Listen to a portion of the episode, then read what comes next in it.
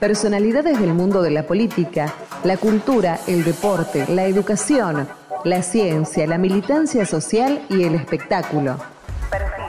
Acciones, el pensamiento y el trabajo creador en nuestra época y la Argentina de este tiempo. En Perfiles de Londad, conversamos con Rodolfo García.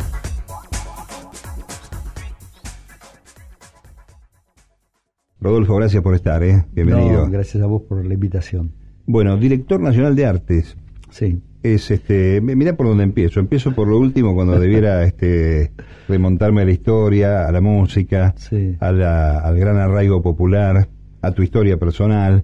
Pero empiezo por esto porque me parece que es este, interesante curiosear cómo un tipo que efectivamente viene produciendo gestión de cultura eh, asume y lo asume con, con gusto y con, con, mucho placer por el trabajo y el compromiso esta actividad, ¿no? Describime un poquito qué es esto. Sí, bueno, eh, fue, es un poco, este, hasta me tomó de sorpresa mi designación. Yo hace más de casi 25 años estoy trabajando en gestión cultural, además de mi tarea de músico. Este, en general, casi siempre estuve trabajando en el área de cultura de la ciudad de Buenos Aires. Eh, y eh, últimamente estaba trabajando con Teresa, con Teresa Parodi, en el ECUNI, en el espacio cultural Nuestros Hijos, hasta que Teresa este, fue designada ministra, ¿no? La primer ministra de Cultura de nuestro país. Y bueno, nada, no, no, eh, nunca, nunca hice ningún tipo de de movida ni esfuerzo para, para lograr un cargo de, tal magnitud. este, y un día me llamó Teresa para ofrecérmelo, me tomó absolutamente sorpresa, pero bueno, me pareció que era un desafío importante. Es un organismo muy, muy grande, eh, tiene a, a, su cargo este, casi 10 organismos estables, empezando por la Orquesta Sinfónica Nacional. Claro, claro. Este, y, además de una cantidad de, de, programas, ¿no? Este, en fin, es, es, muy, muy, muy grande, pero bueno, este, pude lograr armar un, equipo de gente amiga y muy, muy capaz, y entonces estamos ahí eh, trabajando con muchísimo trabajo, pero también con entusiasmo. ¿no? Hay una hay una decisión de Estado este, que hay que marcarla como extraordinaria, porque el hecho de darle a la cultura un rango ministerial y la coincidencia que haya una mujer eh, que indudablemente está unida a la cultura, eso este, genera también que se destapen algunos prejuicios, ¿no? Este, hacia adentro y hacia afuera, hacia adentro de los de los grupos políticos que, apoyan, han adherido, y hacia afuera peor todavía, porque este, a pesar de eso Teresa ha cambiado el temporal, ha, este, producido lo que venía haciendo para, para el ECUNI, ¿no? Para otras actividades. Claro. Sí, Teresa es, además de lo, que, lo que significa como artista popular, como cantora, este, tiene una capacidad de gestión muy, muy importante que yo lo, he corroborado porque, bueno, lo que te dije antes, había estado trabajando con Jenny Lecuni y anteriormente ella fue directora de música, de, de la dirección de música de, también de, de Cultura de Ciudad, ¿no? Ahí también trabajé con ella. Y es una, bueno, el Lecuni era, era un edificio este, vacío cuando, cuando ella subió. Este, pensá que cuentan eh, algún otro, algún compañero que trabajó con nosotros también en música anteriormente, este, ingresó antes que yo allí en el y me contaba cómo fueron los comienzos, ¿no? Este, no tenían sillas para sentarse, se sentaban en el piso en ronda para planear qué hacer con, con ese lugar, ¿no es cierto? Eh, hoy en día, pues, Lecuni es un lugar este, de, con un auditorio importante, todo hecho muy de abajo, prácticamente con sin, sin recursos, y eso muestra, ¿no?, la capacidad de gestión que tiene Teresa, ¿no? Así que por eso es tan importante que haya sido nombrado. Claro, y dejar una marca este, frente a lo propio de la memoria, este, dejar una marca de vida, porque de eso se trata, ¿no? Este, eh, reacondicionar un espacio no solamente desde lo físico, sino también desde lo espiritual, si es que vale el término, ¿no? Desde el alma. Seguro, seguro. Sí, un, lugar identificado con, el horror y con la muerte, transformarlo en un, en un lugar donde, donde de creación, de vida, ¿no es cierto? Como bien dijiste vos. ¿Cómo, ¿Cómo va la música cuando uno está en gestión? ¿Cómo, cómo sigue la vida, el vínculo con, con la profesión, con, con el hobby, con el entretenimiento, aunque más no sea en casa? ¿Cómo, cómo va eso? Sí, no, tengo, digamos, este, este cargo me, me, exige prácticamente dedicación exclusiva, es decir, que no tengo posibilidades, por lo menos hasta el 10 de diciembre que terminen mis funciones, este, no tengo posibilidades de armar ningún grupo, ninguna cosa estable y ni cosa por el estilo, porque mi agenda cambia permanentemente este, y sería hasta una falta de respeto con mis compañeros, estar levantando, eh, organizando ensayos y levantándolo al, al rato. Así que este, igual toco, igual estoy en contacto con todos mis colegas, eh, me, aparezco así en algún lugar donde hay actividad musical y, claro, me invitan y un temita, dos temitas como para despuntar el vicio eh, siempre hacemos. Y cosas así, cuando surgen. Ahora hace poco, por ejemplo, se hizo algo ahí en, en Tecnópolis que se llamó eh, Canciones Prohibidas, que eran de un listado de canciones este, que habían sido prohibidas durante la dictadura. se hizo un, espectáculo, un concierto con una con, tocando esas canciones, ¿no? este, mezcladas, no las canciones prohibidas del rock ni las canciones prohibidas del folclore, sino era al lado de, un tema del rock and roll, este un tema de Cacho Castaña de la vieja época. Quieren matar al, ladrón, claro, por ejemplo. me acuerdo de esa lista. Que, un poco es, bueno eso, está bueno porque demuestra eh, hasta dónde puede llegar la censura, ¿no? al nivel de, de, absurdo que puede sí, de gran torpeza, no hay vuelta, ¿no? De gran torpeza, es verdad. Ahí este, fui, hicimos violencia en el parque junto a Emilio, mi compañero de Almendra y de Aquelarre, sí, el Huercio. Sí, sí. Este, y después lo volvimos a cantar en, Plaza de Mayo, el último 25 de mayo. Para el 25, claro. Y va a salir un disco también con eso, es decir, en ese tipo de cosas, hasta ahí puedo, más, que eso no. Bueno, tómate un poquito el café mientras este, le cuento a la gente que estamos charlando con Rodolfo García accidentalmente director de arte, que además este, el término director de arte de un ministerio de la nación debe tener este, una gran demanda de articulación con todo el país, con las provincias, con las dependencias este, similares de cultura, ¿no? Sí, sí, ¿Cómo te va con eso? Bien, bien, bien. Estamos haciendo varios de los programas, este, tan así se, se desarrollan a lo largo del país. Ahora bien, hace dos semanas estuve en Comodoro Rivadavia, por ejemplo, que se hizo un encuentro regional de tango, muy interesante. La semana anterior estuve en, San Martín de los Andes este, con uno de, de folclore, un, programa se llama, este, un programa que eh, apoya todas las nuevas eh, artistas emergentes del folclore, que, es muy importante en los últimos tiempos, me parece que es un género que se ha revitalizado muchísimo, ¿no es cierto? ¿Y qué significa eso? A ver, explícame un poco. Hay gente que no tiene acceso desde otro lugar y se les da una oportunidad de, presentarse, de actuar. Claro, eh, son encuentros, se llama Generación 21 el programa, y va a diferentes lugares de la provincia, allí se hacen este se hacen mesas, donde mesas, especie de mesas redondas, este, se, se dan talleres, talleres en donde hay gente que, que mm, da un poco, explica cómo se hace una producción, tanto sea una producción para hacer actuaciones en vivo como producción discográfica. Este, ahora que digamos que lo de, la autogestión también ha, crecido mucho por el tema de, de la desaparición de las disquerías, de, los, de las Y los costos, ¿no? Este, uno claro. los, asume el artista, ¿no? Claro. Entonces, este, bueno, charlas de eso, eh, charlas en donde la gente del lugar también un poco expresa cuáles son los inconvenientes con los cuales se enfrenta para difundir su música y demás, tratando de darles una solución. Y eh, conciertos, conciertos en donde viajan artistas de Buenos Aires y se mezclan con artistas de cada región. La trayectoria de Rodolfo García comenzó en 1968 con su debut en la banda Almendra. Rodolfo García fue nombrado al frente de la Dirección Nacional de Artes por la ministra Teresa Parodi.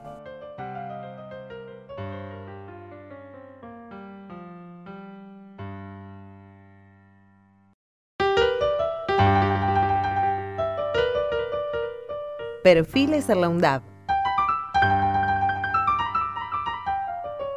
Rodolfo García.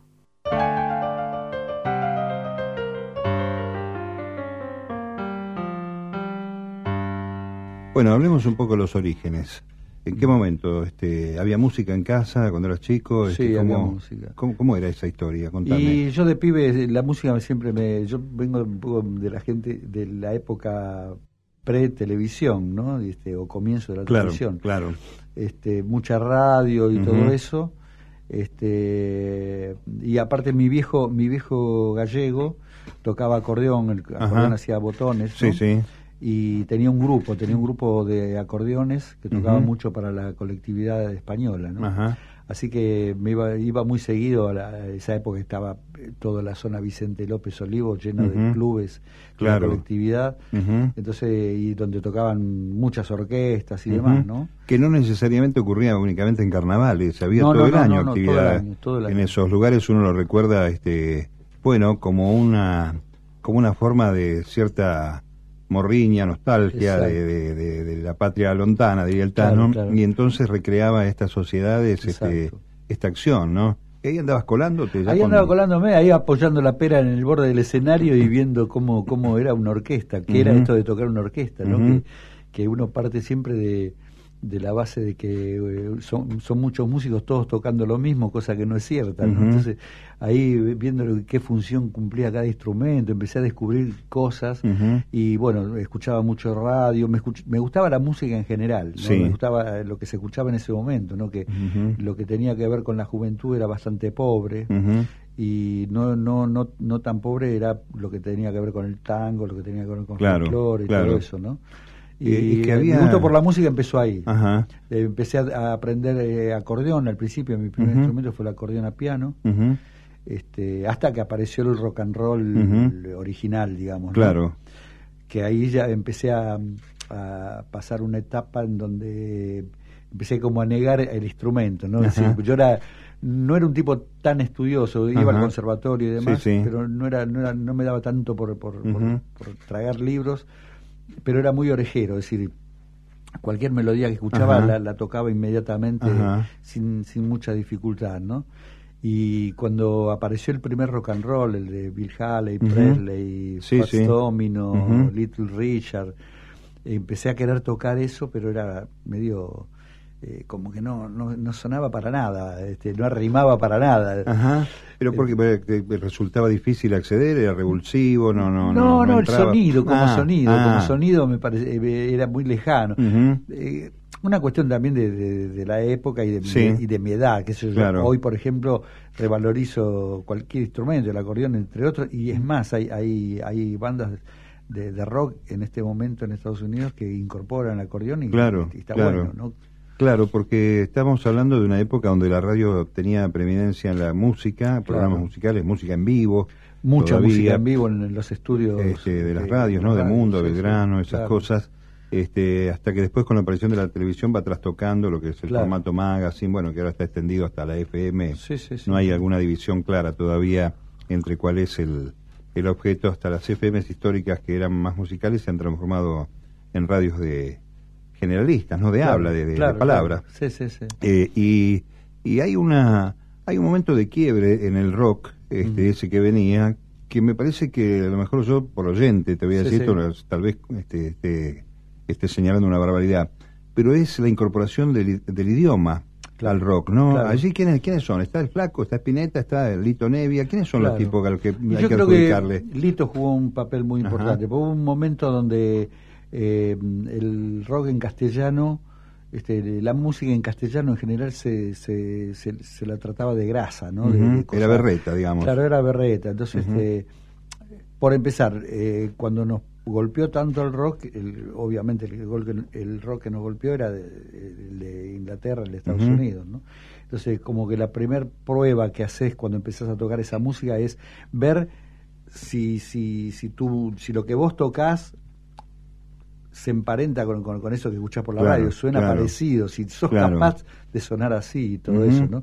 Entonces empezás habitualmente, por lo menos los casos que yo conozco, tocando las canciones que te impactan, que vienen de afuera, ¿no? claro Y después viene la cosa esta de que de repente dentro del grupo hay gente con capacidad para componer y demás, y empiezan a aparecer temas en castellano también tiene que ver la aceptación de eso, ¿no? Porque Claro. los primeros lugares donde tocas que es el cumpleaños de algún amigo o alguna amiga. Y ver cómo, Este, cómo opera ahí, ¿no? Y de repente, claro, haces un tema tuyo que puede ser lindo y demás y puede ser aceptado, pero después tocas un tema de un grupo conocido y, Ujú. y- y lo haces sonar bien y la aceptación es mucho mayor. Entonces, eh, hay, es, una, Claro. es una pelea, ¿no? Claro. Este, la- la- Sí, si vas a tocar en castellano, si vas a tocar temas de, digamos, covers de, de- de grupos de afuera. claro. Fue todo un proceso y a mí me parece que en ese proceso Lito este, fue muy importante. ¿Por qué? Porque hubo un rock en castellano anterior, que una oleada que fue, mm, yo creo que fue 59-60 Ajá. de grupos mexicanos Ajá. que vinieron a la Argentina así uno atrás de otro en un programa que todos veíamos que se llamaba Escala Musical. Sí, claro. Eh, que los Teen Tops, los Locos del. Ritmo, los Low Jets, este, los Hooligans, que hacían eh, rock en castellano súper equipados, los tipos sonaban Claro, fantásticos, claro. pero era una especie de, de traducción de los temas más famosos que grababa habitualmente Presley y los artistas de moda en aquella época, una traducción al, al castellano un, un tanto eh, liviana, digamos, ¿no?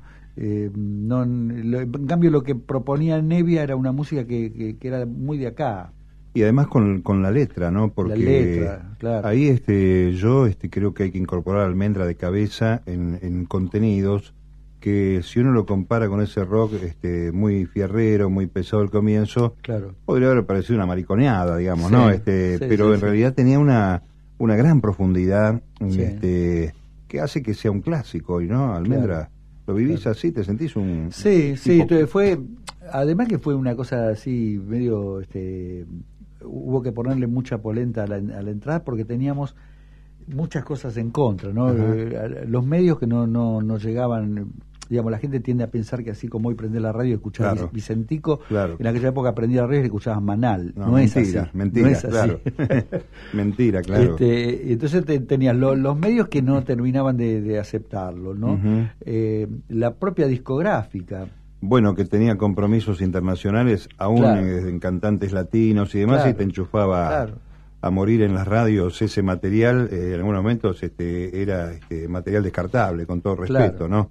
Claro. Este, y el acceso, ¿no? El acceso a, a la difusión y al, al registro. Claro, hasta, hasta, hasta mm, a veces con, con argumentos que, que te, que te que se- supuestamente te tenían eh, era- eran elogiosos, eh, te, te jugaban a, a bajarte un poco de esa, ¿no? Porque te decían, eh, qué sé no decían, por ejemplo, eh, no, ¿sabes qué pasa con el grupo de ustedes? Que está 10 años adelantado, dice.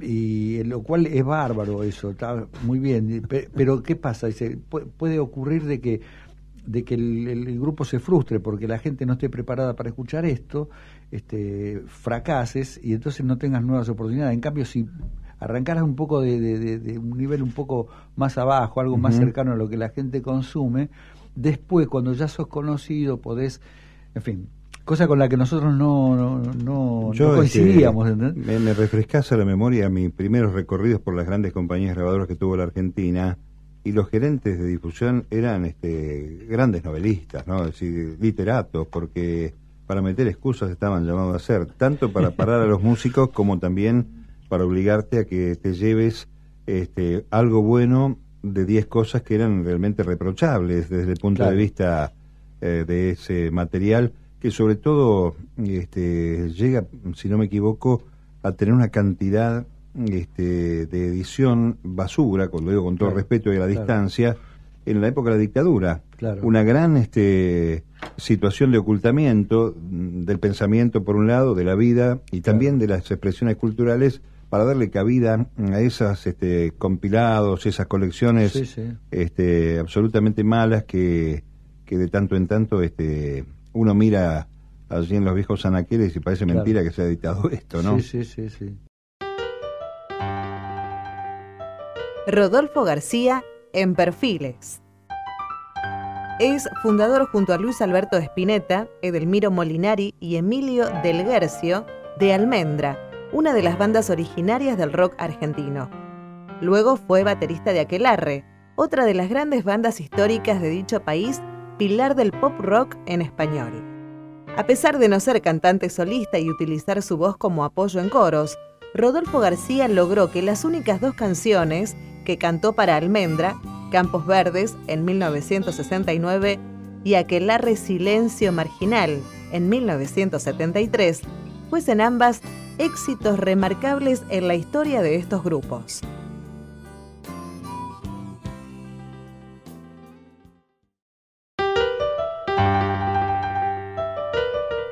En Perfiles Erlondab,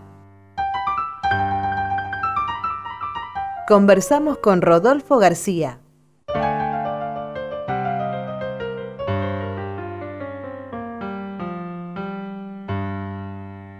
Ahora, antes de todo este proceso, este, Almendra, todo este grupo, eh, ¿a vos se te ocurre en algún momento una, acción colectiva de armar este, con compañeros? ¿Cómo es la primera eh, formación tuya? Sí, la primera fue una cosa, yo tenía en mi barrio, había un, tenía un amigo que tocaba piano, ¿no? Eh, estudiaba piano. Y entonces nos habíamos, habíamos hablado entre nosotros de ir tratar de, juntarnos con tipos que toquen otros instrumentos, de ir armando, una banda.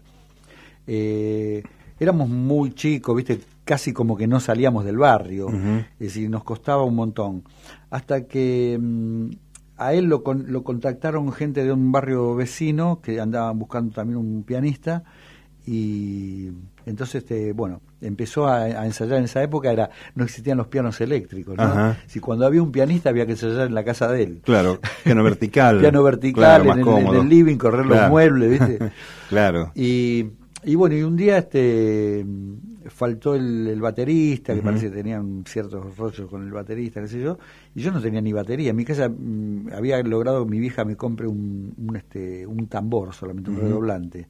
Y con eso trataba de inventar ritmos, ¿viste? Imagínate, no era tanto. Bastante rudimentario, ¿no? Lo que podés inventar con un redoblante solo. Claro.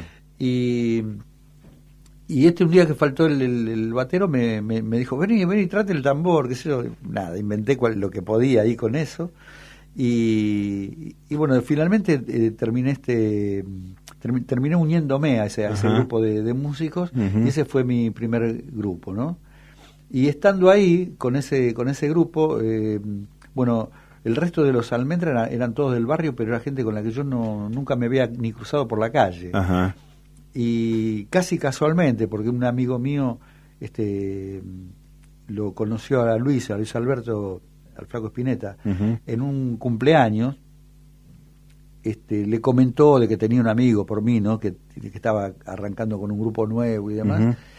y, nada, él se interesó en, aparecer en un ensayo y demás. Bueno, ahí lo conocí.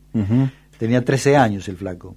Che, ¿y ya tenías, habías podido comprar la batería? ¿Habías sí, después de eso, después de eso este, mi vieja me compró en el, Banco Municipal una batería nacional. Este, con parches de cuero, lo de la época. Sí, sí, sí. Pero para mí era, ya ahí era un avance impresionante, ¿no? Así que ya ahí tenía una batería. O sea que Spinetta tenía 13 cuando te ve y te ve por primera vez. Es cierto que este, a los 13 años ya estamos recorriendo el periodo de la escuela secundaria. Estaba en primer año de secundaria. Esa época tiene una gran marca de participación eh, haciendo música a todos los jóvenes, más allá de los tiempos, también diría, de militancia, ¿no? Este, tanto en lo cultural, en lo político y demás. Eh, muy pibe. Muy pibe, sí, yo no él no tocaba, cantaba, cantaba así a capela, este, ya estaba enloquecido con, con los Beatles, y pero no no no todavía no, no tocaba guitarra nada. Al, poco tiempo tomó un par de clases ahí de un profe de, Saavedra que, que, te enseñaba no era un profesor así que te enseñaba a leer las notas y todo eso sino que te pasaba más bien acordes, temas, los pibes llevaban el sí. si quiero tocar esto, pasámelo. Claro, era frecuente eso, ¿no? Tener un tipo que era medio pícaro por la música y te trasladaba sin necesidad de, del estudio. Claro, exacto. Eh, es más, el tipo había sido uno de los acompañantes del padre Luis, que era, eh, que era cantaba tangos así de manera casi amateur, semi-profesional, digamos, porque llegó a, llegó a cantar en radio y demás. Este, y bueno, eh, mi amistad con el flaco nació ahí, nunca, más este, dejamos de ser amigos, Así que este, en algún momento con este grupo que yo estaba intenté cuando ya empezó a tocar la guitarra y ya empezaba a escribir algunas cosas, este, intenté que se incorpore al grupo y demás, pero eh, a, la edad nuestra de aquel momento era, era el resto de, la gente que estaba conmigo lo consideraba eh, muy chico, muy pibe, claro. Siempre ponía algún algún este argumento que no tenía que ver ni con lo artístico ni con nada de eso pero que bueno quedaba relegado. Es increíble no a veces el tema de la edad este que, que este, se pone para ocultar el talento, ¿no? Claro, claro. Este, la excusa, ¿no? Pues, ¿Cómo vas a ver este que tiene es un pibe? Claro, claro. Y, este, ¿y cuándo, cuándo, ves que evoluciona él este, desde esos 13 años? Sí, yo pronto. Pensé que eh, ya a los 15 años eh, compuso Barro Tal vez, por ejemplo, ¿te imaginas? Increíble.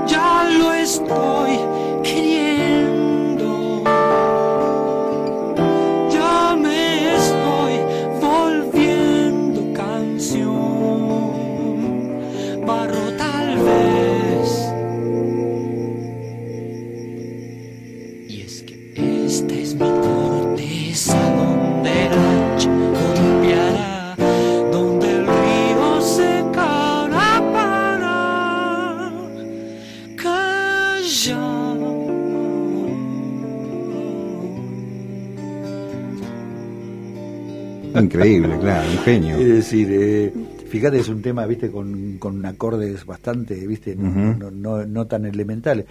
al, profe este que, le daba clase fue, creo que dos clases, ¿no? aprendió tres o cuatro acordes y el resto de lo, de lo que tocó hasta el, hasta el fin de su existencia eh, los, los sacó por deducción. A partir de esos que aprendió, dedujo el resto, ¿no?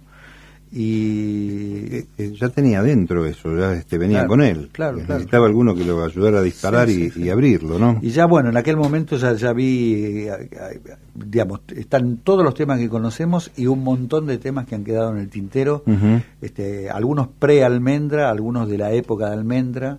Almendra dejó sin grabar, pero una cantidad extraordinaria de temas. Temas, te digo, muy lindos. Hay, hay un un CD que nosotros sacamos una vez que digamos que como disco la verdad que está suena pésimo viste porque está grabado un, tipo, un tipo, apoyó un grabador de estos domésticos arriba del escenario y entró lo que entró. Claro el ruido un grabador de este, cassette claro pero nosotros lo sacamos como una cosa testimonial no lo, sacamos a, través de página 12 eh, que, que fue nuestro segundo concierto en Buenos Aires no el primero lo hicimos en el Instituto de Itela y el segundo lo hicimos en el Teatro del Lobo 15 días después en ese segundo concierto grabado hay seis temas, seis, que nunca eh, grabamos para ningún disco. Que nunca llegó a ser vinilo en esa época ni como, nada. Como eso hubo mucho más, ¿no? Es decir, que lo tocábamos como había tal cantidad de temas que, aportaban los integrantes del grupo, te calentabas con un tema, lo sacaba, qué sé yo, el, próximo show que hacemos el fin de semana, toquémoslo, probémoslo con pero además después empieza... había otros que iban quedando ahí al costado. Y empieza la demanda de la gente, ¿no? Este, a veces como poniéndote un obstáculo para poder estrenar algo nuevo cuando te estaban pidiendo lo que ya lo que ya estaba consagrado, ¿no? Claro, sí, pero en ese, sentido no, no, no éramos muy muy complacientes con, con, la gente, éramos bastante... Alguna vez me dijo algo Lito de eso, que la gente te pide los éxitos del pasado y, no te impide y te impide estrenar lo nuevo. Claro. Y uno se pone medio este, con mala cara, pero hay que hacerlo, porque si no... este es como que te quedas guardado en el tiempo, ¿no? Sí, sí, sí. Eh, Spinetta es una figura, yo diría, de la literatura en cuanto a la poesía. Claro. Este, no sé si hay algo editado sin música del flaco. Sí, llegó a ser. Sí, hay, un, libro que se llama Guitarra Negra. Ajá. Tienes razón, sí, claro. creo que por el año 78, por ahí salió. este, muy, muy, muy interesante. Y, y ahí, este, en ese momento, este, fundacional influencias del entorno, de la vida, de la Argentina política, de, de, qué tipo de, acciones? De todo tipo. Bueno, de musicales, musicales, este, nosotros no solamente escuchábamos rock en aquel momento, ¿no? Escuchábamos mucho Piazzolla, escuchábamos cosas también de afuera, de jazz, flamenco, eh, acá también las formaciones que había armado el Chango Farías Gómez, claro. este, le damos le damos bastante bola a las cosas del folclore así un poco más avanzadas, ¿no? Como era lo surgido del movimiento del nuevo cancionero, por claro. ejemplo. Primeros momentos de fusión, de lo que se, puede se conoció como fusión, ¿no? yo creo que, este por, ejemplo, eh, un tema como Barro tal vez tiene una cierta influencia de, las canciones aquellas del folclore ese que renovador, ¿no? Tipo Samba para no morir. Claro, el nuevo cancionero, de ese tipo de cosas, claro. Tienes razón, es cierto. Y hay este, una adaptabilidad de esa poesía a esa música, pues en el fondo hay una discusión también tan bizantina como la de Astor en el tango y no el tango sobre la referencia urbana que tiene este el rock en cuanto a la representación, ¿no? De un momento, de una foto, de un país, de una ciudad, ¿no? Sí, sí, sí, tal cual, tal cual. Perfiles. Edición Diego Aguilera. Operación técnica Lautaro Federico Jamra. Producción Pablo Florido, Noelia Giorgi. Locución Gabriela Godoy. Idea y conducción, Mario Giorgi. Perfiles.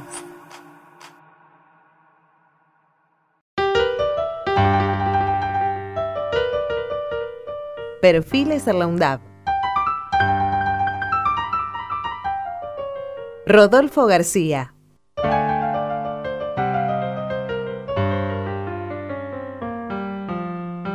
Eh, es muy interesante ver, yo te decía, si te consideras un clásico, esto es una forma amable de decirle a uno que es un veterano, pero estamos hablando entre veteranos, pero mm, este ¿Qué te preguntan los pibes de esas cosas, de, aquella de época, los que se acercan a la música sobre todo? Sí, sí, yo creo que últimamente eh, ah, hubo como una revalorización de todo lo que se hizo en aquella etapa. Yo no, noté, uno lo nota este, en, la calle, circulando por la calle, cuando, cuando alguien, viste, este, te, reconoce o no te reconoce o te hace una pregunta, en fin, ¿no? Yo creo que desde aquel momento así de auge de toda esta música, este, hubo un, periodo que, que además tiene que ver con la etapa de dictadura y demás, claro. donde, donde ese interés fue disminuyendo, disminuyendo, pero bastante, ¿no? Y en los últimos bastantes años, este, no sé bien la razón, lo estuve, lo pensé muchísimo, pero no encontré una explicación válida, ¿no? Hay, hay un crecimiento increíble un reconocimiento este, a, todo lo hecho en aquel momento. Hay unas cuantas bandas así nuevas que de alguna manera recuperan el espíritu de lo que fue la cosa en aquel momento y demás. Este, y yo tengo bastante contacto con la gente nueva precisamente por mi actividad en la gestión cultural, ¿no? Claro, claro. Eh, he hecho convocatorias de bandas nuevas, concursos, espacios para que las bandas toquen y demás. Eh, entonces escucho cientos de bandas. Este, em, si bien es cierto lo que yo soy muy optimista respecto a todo lo nuevo que está surgiendo, sé que no, no han aparecido figuras de recambio de los grandes de, este género, eso también es cierto. Claro. Pero, pero sí que aparecen este, bandas nuevas muy interesantes, los pibes se preocupan por tocar cada vez mejor, los que escriben por encontrar nuevos lenguajes. Claro. Es decir, eh, soy muy optimista y bueno, periódicamente me encuentro así con gente joven que, que me hace unos interrogatorios impresionantes, claro, pero que me complace, ¿no? hablar, hablar con ellos porque veo el, interés que tienen en, interiorizarse de, cosas que nosotros vivimos y que ahora, bueno, bueno, la época es otra y... Sí, yo estaba pensando mientras te escuchaba eso, es, es cierto que mm, en los años este, finales de los 60, este había una gran expectativa, el mayo francés, bueno, aquellas influencias, y hoy este, tal vez el espíritu colectivo, en buena hora, ¿no? Este, Mirándolo desde el punto de vista de la construcción este, colectiva, este, a lo mejor impide que, vaya aflorando ese genio, que a lo mejor en el momento este, del apriete este, era, el, era el momento de la marca de los elegidos, ¿no? Es decir, de que alguien sostuviera una suerte de llama que permitiera mantener encendida ese, ese, proceso cultural en la Argentina, ¿no? Aunque parezca medio poético, la verdad es esta. Había que jugársela, seguir este, tratando de actuar, eh, a veces escondidas, a lo mejor alguna fiesta. Claro. O para 30 tipos nada más, claro. pero seguir, ¿no? Este, sembrando. Claro, en ese momento nosotros pensá que habíamos desarrollado como una especie de gimnasia con todo eso, porque todo esto nació en, en, época de dictadura. Claro. La, anterior. La anterior, la de la, la, la, la de. La Unganía y la Nuche, claro. Claro este, que, era, una época así de una censura férrea, de, de, mucha represión, donde tenía todo el tiempo que estar desarrollando estrategias para, para, para, enfrentar a ese, a ese enemigo que tenías ahí tan cercano. Sí, sí, que te corrían a caballo a la salida de los este, eventos. No te hacían racias en los, en los conciertos. entraban, paraban, paraban colectivo, hacían bajar a los pasajeros, sí, de gente. Este, ibas preso yo he ido eh, yo, el flaco, eso, hemos ido llegar tres veces en la, en la misma semana preso. ¿Te, cortaron, ¿Te cortaron el pelo alguna vez? No, eso nunca, nunca. Tampoco lo tenía tan largo, ¿viste? Ah, pero, está bien. pero, este, pero era. Porque era frecuente eso, una forma de, de, estrato, este, ya lindando con el absurdo, pero marcaba cierta acción, este, decir, bueno, acá mandamos nosotros, esta, esta violencia represiva, con la cultura, ¿no? Porque estábamos hablando de cultura. Claro, bueno, sí, eso, eso nos obligó a muchas cosas que se, hicieron así sobre la marcha, por ejemplo, este, en la época de los edictos policiales. Claro, Que eso la gente hoy se lo contás a un pibe hoy no lo puede creer. Claro, claro. Te llevaban preso y el, policía decía, vos hiciste tal cosa y no ibas a un juez ni a un fiscal ni nada. El jefe de policía decía, bueno, 30, días de voto. Sentenciado ahí, efectivamente. 30 días de voto. Es decir, acá eh, salgamos un poco del, del arte Sí. No sé si vos te acordás que en los partidos de fútbol había una ley de, de, espectáculo deportivo que cuando a un jugador lo expulsaban por, por una jugada violenta iba a devoto 30 iba preso sí efectivamente iba, preso. iba detenido Pinino más fue preso. Sí sí efectivamente sí, sí señor. Este, bueno este una gran este, dureza una gran este, torpeza al mismo tiempo. Se cuenta he hablado con gente como Eduardo Josami este como otros este, este con Alfredo Ferraré y otros tantos, que Devoto era una suerte de caldo de cultivo de la cultura y las ideas, porque estaban entrando estos tipos que eran muy inteligentes y este y debatían y, e intercambiaban entre ellos y generaban más ideas. Que alguna vez escribió Alcide López Ofrán, uno de los tantos dictadores, que era este pernicioso tener en Devoto tanto pensamiento suelto, porque generaba una una oportunidad de este, que haya más corriente de opinión. y, de suyo que fue, felizmente, y sobrevivieron algunos cuantos este, para dejar ese, ese camino recorrido. En la música también, bueno, en la música hay gente que padeció mucho dolor y también este riesgo de vida, ¿no? Exacto. Este, hubo hubo gente que tuvo que irse del país para poder sobrevivir, claro. este, con lo que significa el dolor del exilio y, de no poder hacer lo que uno claro. a lo que a uno le gusta, ¿no? Claro, claro, claro. En fin. Sí, bueno, este, sí, es, es, es lo que lo que nos tocó vivir en este país. Sí, Por eso te decía sí, de, que, de que permanentemente había que, que buscar, tra- estar todo el tiempo atento y ver, defendiendo lo que uno lo que uno hace y tratando de llevarlo adelante, ¿no? Recuerdo, por ejemplo, en aquella época, el, el argumento, ya que hablamos de dictos y todo eso, el argumento que no era real, pero que era el que se esgrimía, era que eh, para las racias y todo eso era que eh, había menores en los conciertos, ¿no? Ujú. Chocolate por la noticia. Sí, sí, claro. Este, entonces, este, que las racias eran buscando menores, se llevaban a cualquiera, se llevaban al pibe y al padre, si estaba Sí, con el sí, padre, claro, claro. Este, pero ahí surgieron aquella época, aquella etapa de, de los conciertos los domingos a las 11 de la mañana, no Claro, acordás, claro, sí, sí. que era una manera de este, quitarles un argumento.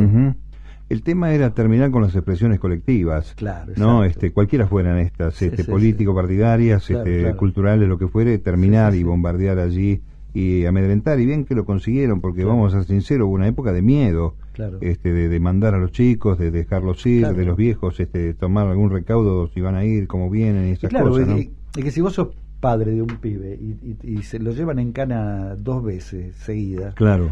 Este el tipo dejate de joder, Lo metés en quedate cana vos en casa, ¿viste? claro. Si no salís más, pues lo- después lo llamaban al viejo a las 4 de la mañana, ¿entendés? Claro, claro. Diciéndole que estaba preso. Es este, una historia que vale la pena contársela a los pibes porque hoy, en este tiempo que nos toca vivir, este, es formidable ver cómo se pueden experimentar todas las expresiones Claro. sin que haya riesgo alguno, ¿no? En este, en este seguro, sentido. sí, sí. Rodolfo García fue nombrado al frente de la Dirección Nacional de Artes por la ministra Teresa Parodi. La trayectoria de Rodolfo García comenzó en 1968 con su debut en la banda Almendra. Al disolverse el grupo, se incorporó a una formación de Lito Nevia hasta que en 1972 fundó Aquelarre junto al guitarrista Héctor Start. A fines de los años 70, también junto a Start, armó Tantor, que se disolvió en 1983. Antes de eso, entre 1979 y 1981, se reunió con los Almendra y realizó una exitosa gira por el país. Desde 2014 es director nacional de artes. Fue nombrado por la ministra de Cultura de la Nación, Teresa Parodi. Perfiles es una realización del Departamento de Contenidos de la Radio de la Universidad Nacional de Avellaneda para la Asociación de Radios de Universidades Nacionales Argentinas.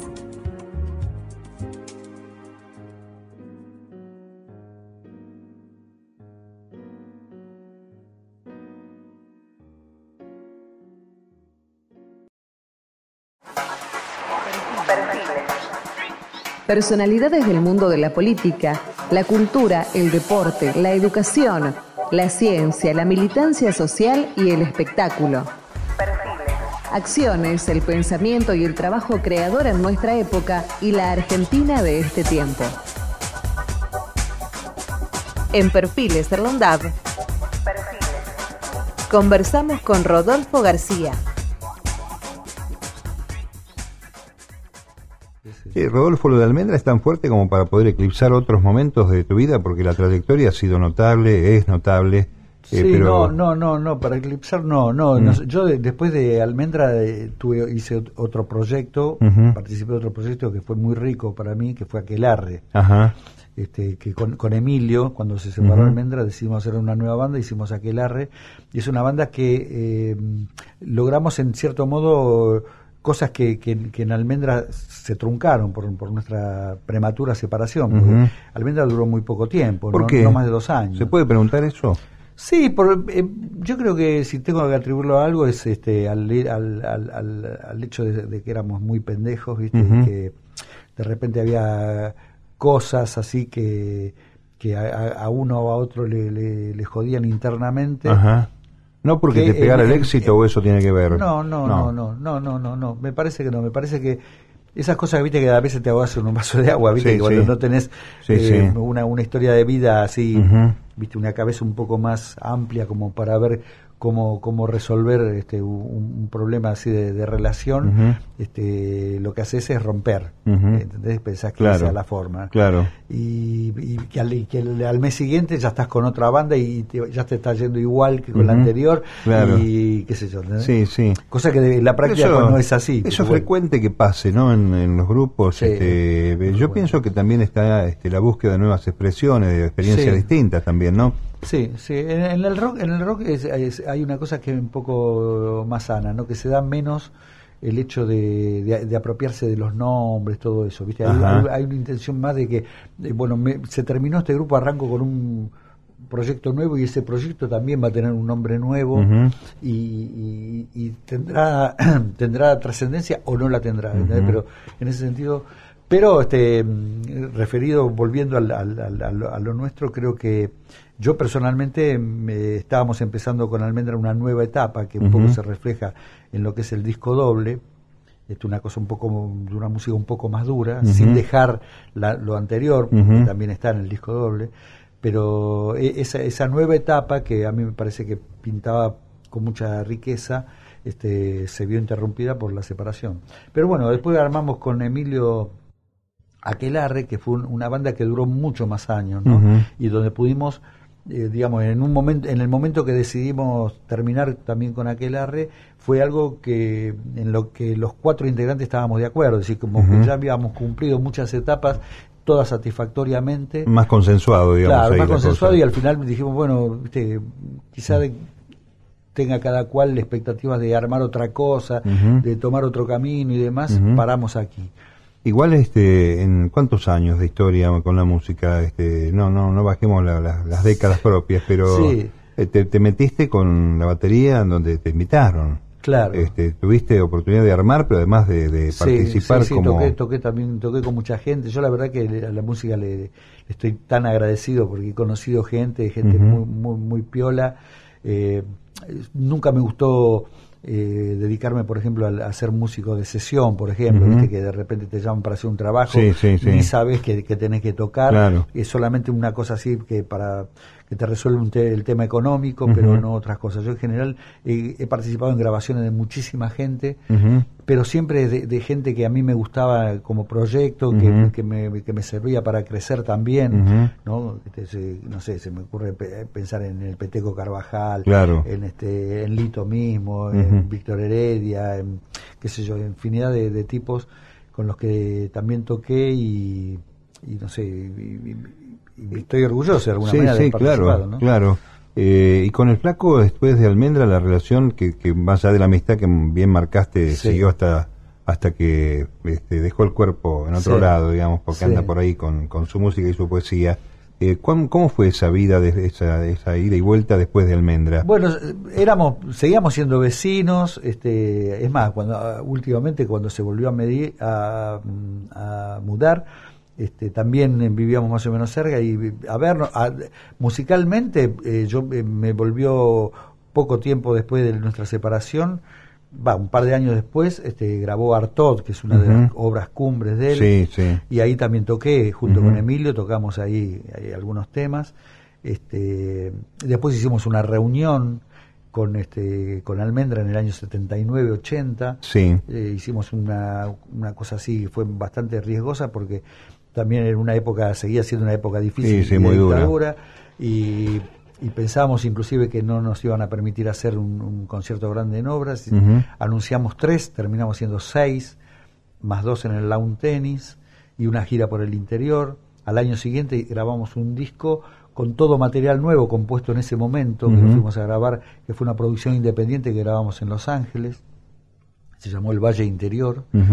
Es decir, seguimos juntos y bueno, y, y- y al final te, te cuento algo por si no sabes, eh, dos años antes de su partida nos juntábamos a tocar sin proyecto para el Ajá, futuro, por el ajá. simple placer de hacerlo. Claro. Poníamos un día a la semana que no, no molestara nuestras actividades Ujú. de cada quien y empezamos juntándonos en mi casa, que tengo una pequeña salita de ensayo. Qué lindo eso, es como si Este, te invitara a tomar mate un tipo, exacto. pero a meter música. Claro, nos juntábamos todos los miércoles a las 7 de la tarde a tocar, pero no, Proyecto Este va a ser un grupo que en tal momento lo vamos a lanzar, Por el placer en de tal momento va a grabar un disco. Y después de bastante tiempo, en ese momento también venía Emilio a tocar. Ajá. Es decir, tocamos así como trío porque Delmiro estaba viviendo en, en San Luis, está viviendo en San Luis. Eh, y al, al, tiempo eh, nos fuimos, pasamos a, a, ensayar en la casa de él, ¿no? Eh, todo, todo material nuevo, en ningún momento tocamos nada de lo que tocamos anteriormente, ¿no? Y, y, cada tanto probábamos, como estaba, era dentro del estudio, que, que, ensayábamos, algunas cosas las grabábamos para ver cómo sonaban y demás. Este, después de eso surgió este proyecto de las bandas eternas, así que un poco paramos con la cosa de ensayar y para dedicarnos a ensayar para, este, para ese espectáculo.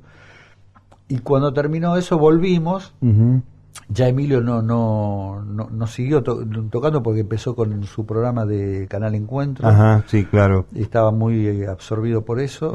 Entonces incorporamos a Daniel Ferrón, otro, otro bajista, y dejamos grabados siete o ocho temas que tenemos la intención de que, de que salgan. Te iba a preguntar eso porque debe haber este todo un todo un costado que, que falta por conocer, ¿no? Claro, exacto. Se seguirá revelando este, cosas de Spinetta este, claro Claro, esto lo grabamos como grupo, es decir, es un grupo un grupo que se, se llama Los Amigos.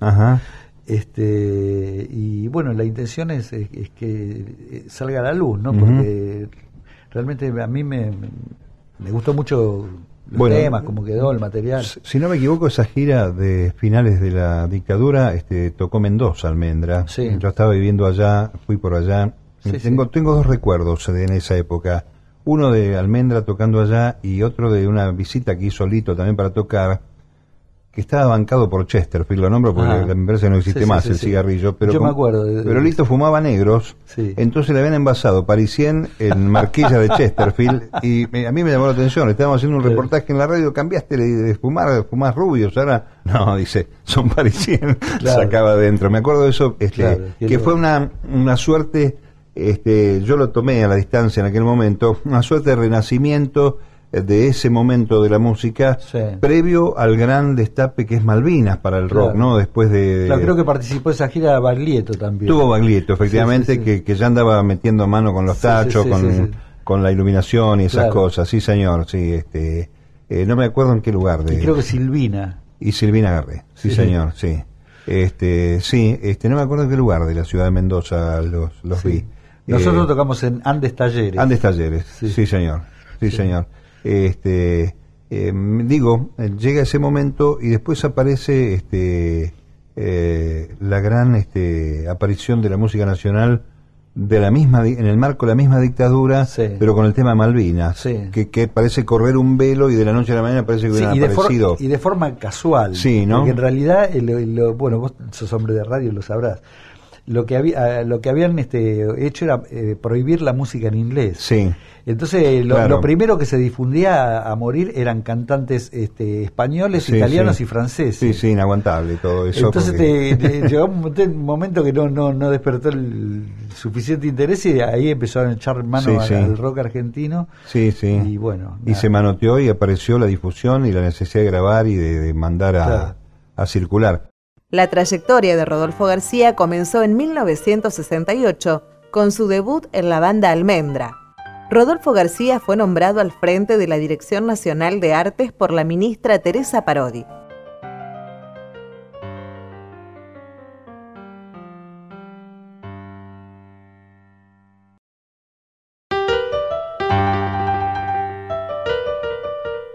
Perfiles en la UNDAP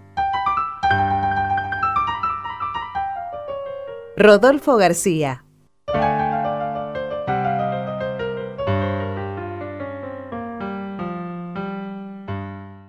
Me acuerdo de Santos Lipesker, que era director artístico de Polygram, este, que había, había aparecido eh, la necesidad de poner eh, no sé qué cantidad de música nacional por hora y el Gordo le había grabado este, tres tangos en uno, con lo cual vos pasabas un solo tema musical en tres minutos y anunciabas tres y con eso compensaba lo extranjero. un rebusque para meter este... Y también me acuerdo de haber trabajado en la época en microguías, cuando Mercedes había grabado con Milton Nacimiento, como estaba prohibida, nombrábamos a Milton, pero la voz de la negra era imposible de ocultar. Este, una época de cerrazón. Sí, otra cosa que hacía era pasar la música nacional a la hora de, en la trasnoche, claro, los programas para camioneros. Claro, claro, efectivamente, donde no, no le daban tanta importancia al negocio. ¿no? Eh, ¿Cómo fue después de Malvinas la historia de la música a tu juicio, por lo menos en tu vida? Eh, ¿Hubo un cambio o pudiste seguir trabajando como venías? Sí, en esa época, sí, digamos, eh, hubo una, eso hubo un, un, reverdecer del rock argentino después de eso, digamos, se, volvió a, un poco a, tener en cuenta eso y eso sirvió a los grupos que tocaban en aquel momento. Yo en ese momento estaba en otro proyecto que se llamó Tantor,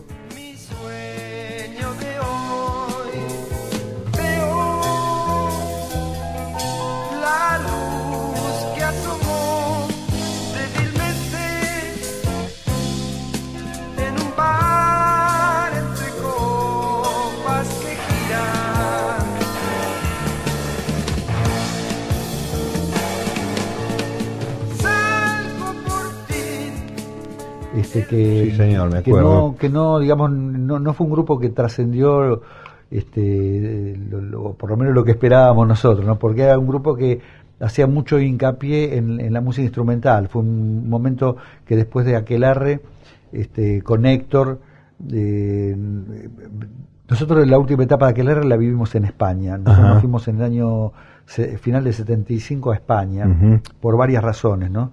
Eh, una era porque había habíamos acá cada, cada disco que sacamos, nosotros con Aquelarre ya habíamos sacado cuatro discos y eh, teníamos como una especie de circuito por el cual tocábamos eh, tanto en Buenos Aires como en el interior que, que, se agotaba eh, en sí mismo, digamos, que, no, que no podíamos despegar de eso, y era como que teníamos un techo que no podíamos sobrepasar. Entonces desde lo artístico empezamos a pensar en, en, en hacer algo fuera del país, llevar nuestra música fuera del país, eso por un lado.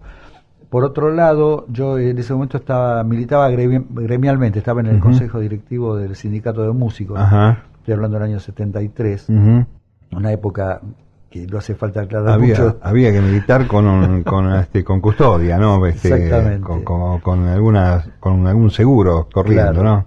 Y, bueno, era una época muy muy muy muy dura, eh, donde bueno había que tomar, como vos decís, recaudos de todo tipo, este, en fin y el, digamos la conjunción de una cosa con la otra nos impulsó a, salir un poco del país, así que nos fuimos a España. este, llegamos a España de cero, para arrancar de cero. Hicimos, antes de, viajar, habíamos hecho algunos contactos para ver si había posibilidades de hacer una pequeña gira, de editar un disco antes de que nosotros lleguemos. Bueno, no pudimos lograrlo de ninguna manera, entonces decidimos hacerlo como una movida así este, independiente de nuestra parte, juntar unos mangos y, e irnos. Así que bueno, llegamos allá, eh, vivimos... Igual ya habían editado algo aquel área acá, ya llevabas material, acá, acá, ya teníamos cuatro discos, pero, pero afuera de aquí no. Así que este, fuimos un poco a llevar nuestra música y demás, en un momento en que en España este, estaba viviendo una etapa de, cantar en inglés. La mayoría de los grupos españoles, con, con alguna poquísimas excepciones. Había un grupo que reivindicaba un poco la, canción, la música flamenca mezclada con rock, que se llama Triana, que sí cantaban en castellano. El resto eh, hacían eh, covers de, grupos famosos este, ingleses y norteamericanos y música propia, pero todo en inglés, ¿no? Acá llegaban solistas, acá llegaban música solistas este, románticos, pop, una cosa así, Exacto Entonces, bueno, hubo, que empezar de cero y con ese y, tratar de remontar eso, ¿no? que la gente estaba habituada a escuchar otro, tipo de cosas. Así que bueno, nos llevó un, tiempito, pero este, finalmente nos quedamos casi dos años y medio. Pudimos dejar un poco una marca ya de lo que era el, rock argentino, participamos en la mayoría de los festivales más importantes.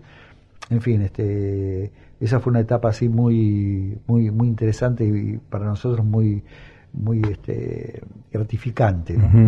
Y aparte porque yo creo que el intercambio, la experiencia en la geografía misma hace que uno este, revise, ¿no? Claro, Este, se claro. vaya, se vaya este, actualizando, Sí, sí, sí, sí. vaya incorporando No, y, cosas. la, la- y la confrontación de la música con, con la gente. ¿no? Claro, Es decir.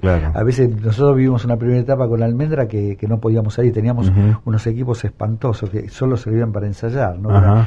Que en realidad no eran equipos de instrumentos, eran equipos de audio Claro. adaptados. ¿Te acuerdas de la Adaptados época para que, amplificar, que no existía el plug? Claro, Existía claro. El, el que era rosca. Sí, sí, hay que Con- pelar con- el cable y meterle la. con una gotita de, de estaño ahí en el medio que sí. que hacía contacto. bueno, entonces no podíamos tocar, ¿no? Y, y ensayábamos a diario. Y, y había un momento en donde nosotros mismos nos planteamos, pero no, no, no- ¿será que estamos medio locos? Porque que lo que estamos haciendo nos gusta a nosotros. Sí, sí. Es decir, Al no tener el contacto con Claro, el público, te- claro. te, genera también duda, es decir, eh, Bueno, te- es que como ese- te estás cociendo en tu propio caldo. Ese es el ¿viste? chiste, digamos, de la realización en general, Claro. cultural, ¿no? Que haya un receptor y que tengas la posibilidad de testear a ver si lo que estás haciendo está bien. Y ¿Qué reacción provoca lo que vos haces? y no solamente te gusta a vos. Eh, también es cierto que en ese en ese relato que haces de la salida previa a Aquelarre y la militancia mm, con, con el sindicato de músicos, eh, debe justificar hoy este ese sentido de participación y de compromiso tuyo. Exacto. Este otro músico tal vez no hubiera agarrado viaje este más allá del conocimiento con Teresa para asumir un rol que siempre tiene una carga burocrática complicada, Claro. ¿no? Sí, Porque sí. uno va con este, las ideas, va con esta expectativa de generar, articular y crecer,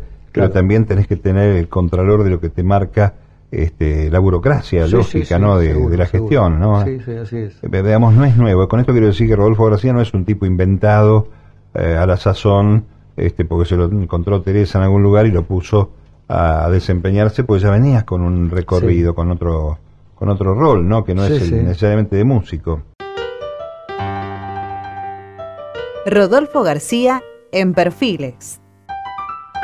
Es fundador junto a Luis Alberto Spinetta, Edelmiro Molinari y Emilio Del Guercio de Almendra, una de las bandas originarias del rock argentino. Luego fue baterista de Aquelarre, otra de las grandes bandas históricas de dicho país, pilar del pop rock en español. A pesar de no ser cantante solista y utilizar su voz como apoyo en coros, Rodolfo García logró que las únicas dos canciones que cantó para Almendra, Campos Verdes en 1969 y Aquelarre Silencio Marginal en 1973, fuesen ambas éxitos remarcables en la historia de estos grupos.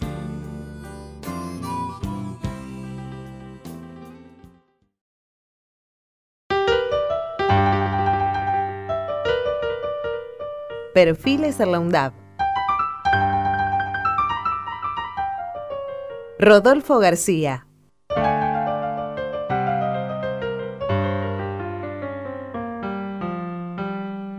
Seguro. Decime, en los pares, ¿cómo cae esto? Porque viste que siempre hay gente que se dedica a mandar este, malas ondas o críticas, este, sos un músico K y todo ese Sí, tipo de cosas que se sí. dice. ¿Cómo, ¿Cómo cae en los pares, cómo cae en la colectividad de músicos en la Argentina esta, esta acción de Mira, yo- Teresa, la tuya? Mira, yo, yo este, ten- siempre tuve muy buena relación con, con mis colegas, siempre. Es decir, tengo afecto por la mayoría de ellos y yo siento que también soy un tipo este, querido. Por supuesto que, que también hay de lo otro, lo que vos decís, ¿viste?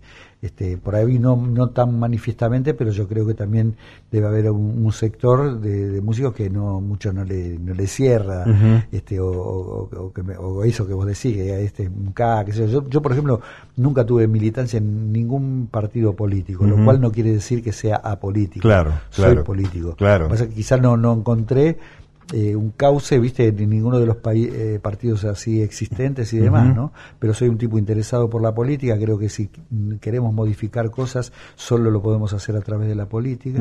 Claro. Y esa es una de las razones por las cuales acepté este cargo y otros cargos anteriores, ¿no? Ahora, este tiempo en la Argentina, hablando de- del viejo sindicato de músicos, ha, entre otras cosas, este, resuelto este, muchísima legislación para pequeñas minorías, pero que en el conjunto causan un impacto social. Los músicos no quedaron afuera de esto. No, no. eh, también, este, bueno, ha habido un, un hecho muy importante que es el, que el, el establecimiento del Instituto de la Música, ¿no? El INAMU.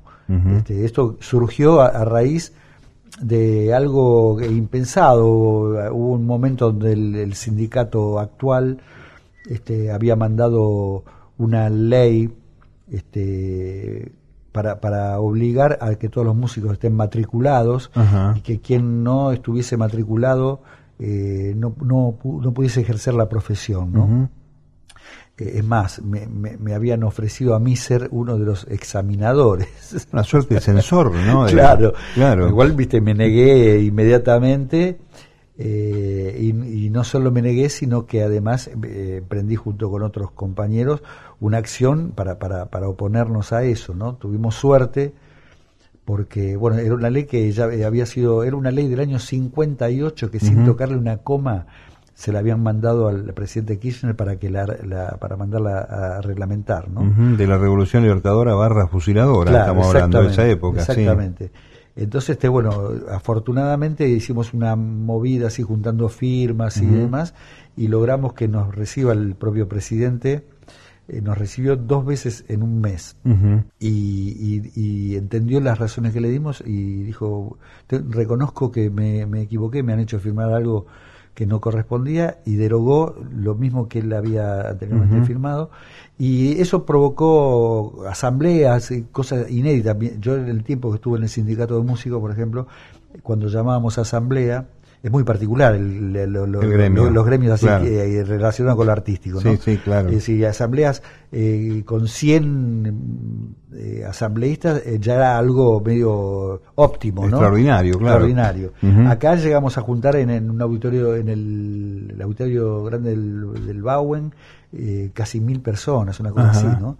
Hubo una movida interesante. Y esa esa, esa, participación de los músicos hizo que lo, lo podamos este, ir extendiendo en el tiempo para lograr una ley del músico, ¿no? Todo con el aporte de cada uno, muy discutida, muy charlada y demás, y eso derivó en este, en el Instituto de la Música, que también va enganchado con la ley de medios, por la cual también va a haber una cantidad de música nacional a tener en cuenta en la difusión, y dentro de esa música nacional otro porcentaje para la música nacional independiente, es decir, la música que está este, que, banca el propio músico, su grabación, su distribución y todo lo demás, ¿no? Sí, esto que decíamos, ¿no? De ser su propio gestor. Claro.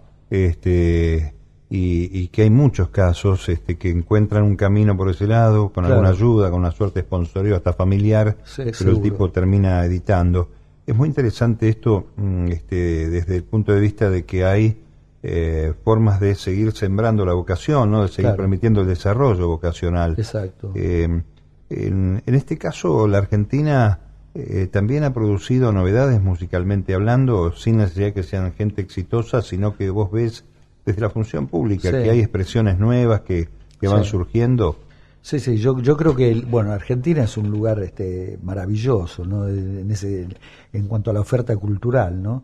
Este, uno todo el tiempo te, todo el tiempo te estás enterando de cosas así que surgen este increíblemente buenas ¿no? decir, tengo un amigo que además es, uno de los colaboradores míos ahí en, en, el, en, el, en la dirección que es periodista, ¿no? Que es Ricardo Saltón, ¿no? Sí, lo conozco, Ricardo. Tiene una, una frase, una frase que al principio me chocó, pero después me di cuenta que tenía razón.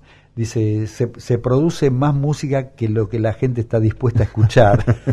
Claro, es cierto, ¿no? Eh, y, es verdad, es hay, hay una, una, oferta cultural impresionante en la Argentina y entonces eh, la función nuestra también es un poco canalizar eso, ¿no?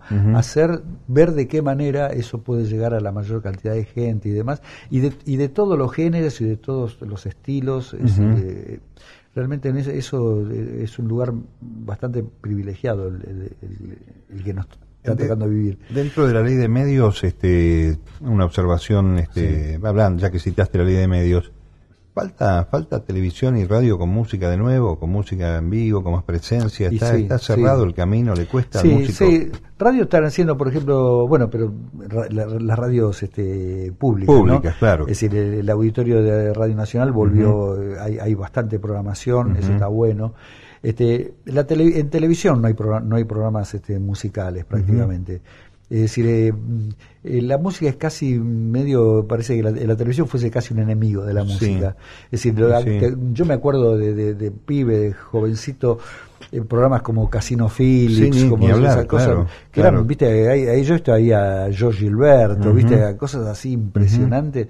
Este, eso no hay más, no hay más. Y cuando las veces que, aparece algo en televisión, esta, esta historia de, de tocar con playback, eh, yo creo que el, el, último que me, que me, acuerdo así que le daba bola a eso era Badía. sí, estaba pensando en Juan, sí, efectivamente. Ahora, hay una hay mala prensa de los músicos, dice que es caro hacer tocar a los músicos en vivo en los medios. Este, ¿Es cierto esto? No, ¿Se, no puede, ¿Se puede sostener? No, no es caro. No es, no es caro. Lo, lo, más caro que puede haber es poner un equipo de audio que valga la pena.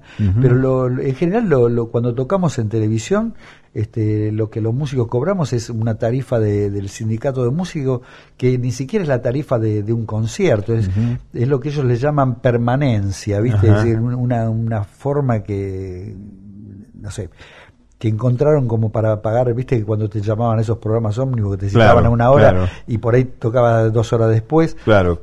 Eh, eso, que, es una, que es una cosa mínima. Como una espera, digamos. Este, claro, una cosa mínima que ni siquiera reconoce un show eh, propiamente de un, músico tocando en un concierto. Sí. Así que desde ese punto de vista no hay argumentos. Estaba pensando que a veces se, se hace tanto esfuerzo, con, lo voy a decir con mucho respeto, esto porque hay actores, hay trabajo en ficciones que se caen de pronto porque no miden, no hay... Claro. Este, tal vez hacer un, recital, una, una, transmisión, una toma, este, podría permitir que uno tenga acceso a los artistas este, también, ¿no? En forma directa. Claro. Este, ni siquiera estoy hablando de espacios con público en los propios escenarios de los, de los medios, ¿no? Claro. Eh, hay que esperar los festivales o hay que esperar ese tipo de cosas para que aparezca y, y no, no sucede. Me parece que es un, un esfuerzo Sí, es algo pendiente, yo creo que hay algo pendiente. Tiene, tiene digamos, lo que en algún momento funcionó y eran programas vistos por todo el mundo,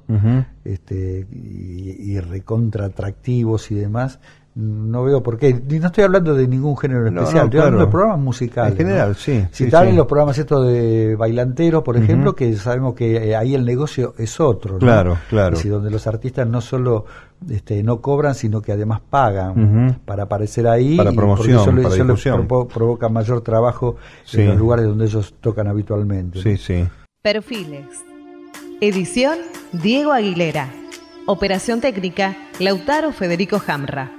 Producción, Pablo Florido, Noelia Giorgi. Locución, Gabriela Godoy. Idea y conducción, Mario Giorgi.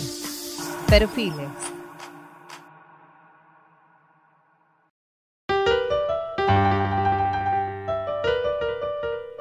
Perfiles en la UNDAP.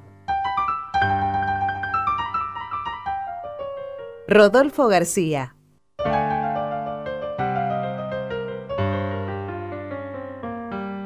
Eh, Rodolfo, este, hablando de todo un poco, me gustaría describir cosas que tienen que ver con la batería. La batería, este, también denostado como instrumento, ¿no? Este, como una hermanita menor, este, maltratado, que ha dado este, nombres rutilantes en la historia mundial y que inevitablemente este, uno empieza a entender la música acompañado con el piecito, este, el redoblar de la batería, ¿no? Claro. ¿Qué, ¿Qué significa en la vida de un músico ese lugar, ese lugar en la banda? Yo creo que es, por empezar es, más que un instrumento, no es un conjunto de instrumentos. Este, por eso batería. Claro. Y nada, yo, hay de todo, ¿no? Yo, tampoco voy a, puedo hablar ¿viste, corporativamente de, los, de los bateristas, porque hay, hay, hay de todo.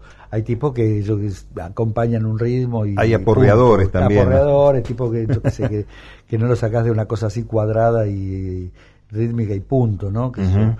Eh, pero el, yo, yo, te puedo nombrar a, bateristas este, músicos, a bateristas de, un nivel artístico y musical que vos los escuchás y el tipo no toca la batería, el tipo está, está este, sintonizando con el resto de sus compañeros del grupo y está ocupando un espacio que es básico, que es fundamental y que es ultra musical, ¿no? Si se me ocurre pensar de los de afuera, en Phil Collins, por ejemplo, ¿no? Es un tipo que bueno, después se transformó medio en cantante y demás, pero eh, pocos, cuando, viste, cuando uno eh, se transforma en cantante ya pasa a otro, como a otro eh, a otro estamento y, queda, queda, desplazado lo anterior, ¿no? Para mí Phil Collins es, si me apuraste digo que es mejor baterista que cantante. Es decir, es un batero al que hay que prestarle atención como, como, toca, ¿no?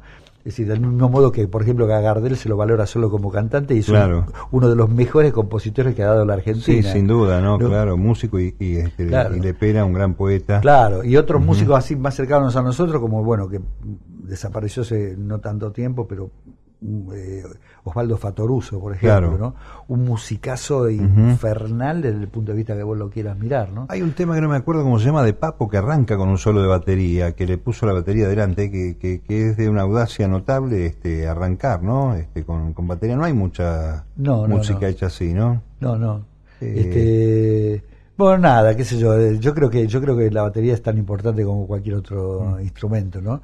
Pero que también hay hay no como hay tipos que no en cualquier instrumento que vos busques. Y hay tipos que, el que compone, por ejemplo, hablemos del rock o de las experiencias tuyas, ¿piensa en la batería en el momento de componer o arranca este, y después la, la enchufa este, porque se acuerda? Creo que sí, creo que sí, yo creo que lo que pasa, estoy más, más este, relacionado con, con la música que se produce en los grupos. En los grupos la composición es una parte, pero el tema termina de componerse cuando el grupo lo, lo, ejecuta, lo toma, claro. Lo toma, sí. Porque en general el compositor, eh, en algunos casos sí hay tipos que sí, por ejemplo el flaco sí, el flaco cuando componía tenía eh, a veces este todos tirábamos ideas y cosas, pero él sabía exactamente determinado tipo de cosas las tenía incorporadas ya desde la composición no pero en general la obra la obra eh, finaliza cuando el, cuando la, la, adopta el grupo no y, hay, hay, veces que, que una, una, composición es una primera idea con, con, una sucesión de acordes y con una letra digamos con no mucha riqueza digamos eso eso crudo no pero que con el correr de, las pasadas vos ves cómo se van enriqueciendo y, dotando de un montón de elementos que después lo transforman en una obra grosa. Hay como una suerte después de armonía, no, no digo armonía desde el punto de vista musical, sino armonía participativa, ¿no? Este, donde todo el mundo cumple su rol claro. este, en ese este proceso colectivo tan, tan fantástico que es la música, ¿no? Eh, la música es un elemento que va a acompañar esta, esta charla, este relato que estamos haciendo. E, e incluye, e incluye este, a veces sacrificar tu propio instrumento, ¿no? Digamos, ya que estamos hablando de grupos así, bueno, por ahí ser, lo de ser autorreferenciales de medio. No, no, pero está bueno porque. Por ejemplo, cuando hicimos este Muchacha, ese tema lo trajo el flaco, lo pasó así con la guitarra. Ayer, ayer estuve componiendo el tema, quiero que lo escuchen. ¿Tú pasó así? Digo, qué lindo que está, qué bueno. A ver, pasalo de vuelta. No, lo pasa de vuelta y empezamos a improvisar coros. Y empezaron a salir ya los coritos, ¿no? Tocamos dos, tres veces, ya con se empezaron como a armar los coros, Y dijimos, nosotros que teníamos este lo que estábamos más inclinados a meterle cosas, arreglos, riffs, cosas, te nacía eso, ¿no? Incorporar cosas. Eso. En este tema hubo un anime, de este tema no lo toquemos. Así como está. No le metamos ni un bajo, ni una guitarra eléctrica, ni una batería, nada, así, crudo, guitarra y voces. Punto. Es decir, hasta eso, ¿no? De tener conciencia de que a veces tenés que sacrificar tu, tu, participación con tu instrumento en bien de la obra, ¿no? Creo que de muchacha me acuerdo que, si no me equivoco, es una de las primeras canciones del rock nacional que fue este jingle de una publicidad. Sí. Este, de una de telas. De telas. De telas, sí, me acuerdo este eh, muy muy claramente de eso, porque además era una forma, me olvidé de la tela, pero no me olvidé era como de Stexa, una cosa tenés razón. Este, inteligencia en telas, algo así decía este, pero salía muchacha detrás con lo que un barco, un barquito, un velero. Con lo que significaba eso este para, para la música, imagino, ¿no? Como un elemento más de acompañante de la de la difusión. Y, y, cantaste en algunas canciones de Almendra, metiste la voz. Sí, sí. Como solista poco. este, sí, canté, bueno, este, Campos Verdes. Campos Verdes es un tema que, canté yo. Pero, eh, digamos, había, era un grupo donde, donde había varios que cantaban muy bien. Entonces este, siempre me mantuve más bien en un segundo plano. Y, siempre sí en coros, eso sí, porque además este, me, me gusta no solo hacerlo, sino eh, participar en, en, el armado. si soy un admirador de los grupos vocales, por ejemplo, ¿no? Claro. Este, por eso te hablaba antes de los grupos del Chango Farias Gómez, que de grupo vocal argentino, los Huanca del comienzo, qué sé yo. Trovadores, ¿no? Tanto trovador y los, los grupos, la gente de afuera también, ¿no? Este, los doble seis de París, por ejemplo, los, de esos grupos este, impresionantes. Entonces, siempre yo este, a solas eh, un, divertimento que tenía era, tratar de, cantar cada una de las voces de, un tema, ¿no? Lo pasaba muchas veces, entonces decía, bueno, ahora hago la voz del bajo, ahora trato de hacer la voz del, tenor, ahora, viste, este, y eso después me, sirvió en los grupos, ¿no? Claro, claro. Entonces para, para, para inventar este, líneas melódicas y eso. ¿Y la composición? No, yo soy pésimo compositor. Ajá. Sí, asistiendo a lo mejor, sí acompañando. Sí, sí, eh, arreglando. Eh, arreglando sí, sí. en, arreglos y eso me gusta mucho participar y eso sí me apasiona. Pero quizá también tenga que ver con el hecho de que siempre estuve en, los grupos tipos que componían eh, bien y mucho. Y entonces este, en, la, comparación más bien daba un paso atrás. Claro, uno se, se, siente cohibido ¿no? de avanzar Además, este, imaginamos estos tipos que dormían y al día siguiente venían con una cosa así, este, gigantes, ¿no? Claro, claro, claro. Este, es frecuente eso, porque yo me acuerdo de, este, músicos, poetas, tangueros, por ejemplo, de aquellos mm. años 40, que también de la noche a la mañana o por necesidad o qué sé yo, este, terminaron haciendo este, genialidades, ¿no? Claro, que, eran tan vigentes. Lo dijiste en el medio de la charla, pero me gustaría que, abundemos un poquito. Estamos en una radio universitaria y, y este programa sale para radios universitarias cuando hablas de, mm, de los jóvenes, esta experiencia de todo el país, este, noto que hay una gran carga optimista en lo que sigue, ¿no? En la proyección de, la música. ¿Es así? Es así, sí. En este momento creo que se está dando en el área del folclore. este, hay los tipos que, viste, a partir de, tipos como Jorge van der Moll y todo, ese tipo de, música que es muy original, que no es, no es el no es el folclore clásico, pero no reniega del, de, tampoco de lo clásico, ¿no? este, el negro Aguirre, este, eh, en fin, hay, una cantidad que se cayeron algunas máscaras también, ¿no? De, ciertos prejuicios, eh, desde los instrumentos hasta el aspecto. Claro. ¿no? Porque pasa con el tango también, jóvenes desgarbados allí tocando en zapatillas, cuando miraba uno aquellas épocas de, de, la otra formalidad. Claro, claro. Parece que eso también ha abierto, ¿no? Caminos. Sí, sí, sí. Yo, yo, yo verdaderamente creo que, que estamos ante un, estamos en un gran momento, un gran momento que creo que tiende a crecer, a expandirse y la verdad que me entusiasma bastante. Rodolfo, este, hablaste de muchos, eh, me, echaste algunos temas allí. ¿Hay, ¿Hay un tema, una marca en tu vida, un tema musical, una marca en tu vida propio con Almendra, con o hay mucho? No, hay mucho, hay mucho. No, no, sería... Mm, mm, eh, eh, sería muy odioso elegir uno, hacerte elegir uno. Sí. No, yo, por ejemplo, a veces menciono un tema de Almendra que me parece que sintetiza un poco la idea de, Almendra de cuando de cuando nos juntábamos antes de juntarnos a tocar que fue Almendra fue un grupo muy conversado muy muy de café y, tenemos que tener un grupo que sea así que tenga esto que tenga esto. Con debate previo digamos. Chuf, terrible muy largo muy largo claro claro y, que me parece que dio sus frutos no ese, hablar mucho. Este y hay un tema que me parece que mm, este, sintetiza un poco eh, todo, todo eso, todo, esa, eh, ¿cómo decirte? el espíritu de alguna manera del, grupo que se llama, el tema se llama A estos hombres tristes. Bueno, vamos a cerrar con eso seguramente. Yo antes te quiero agradecer muchísimo la generosidad de charlar con nosotros y este buena y larga vida con la música porque el cargo pasa y la música seguirá estando ¿no? yo te agradezco la invitación y decirte que la pasé muy bien en esta charla. Yo también. Abrazo grande. hasta pronto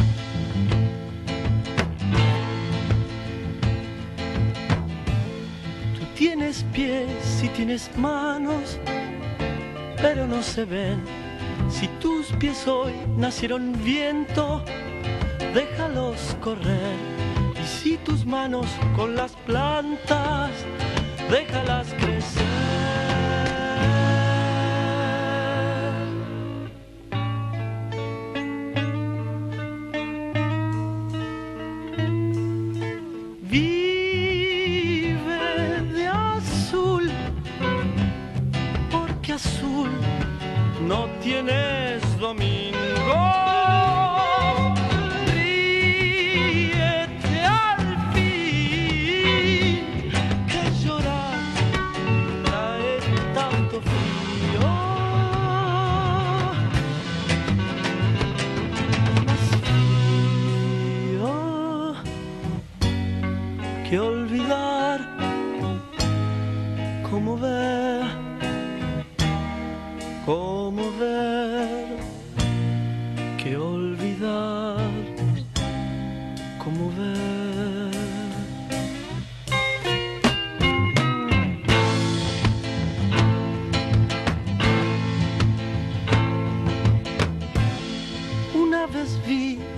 Cantabas y no sé por qué. Si tienes voz, tienes palabras, déjalas caer. Cayéndose suena tu vida, aunque no lo creas.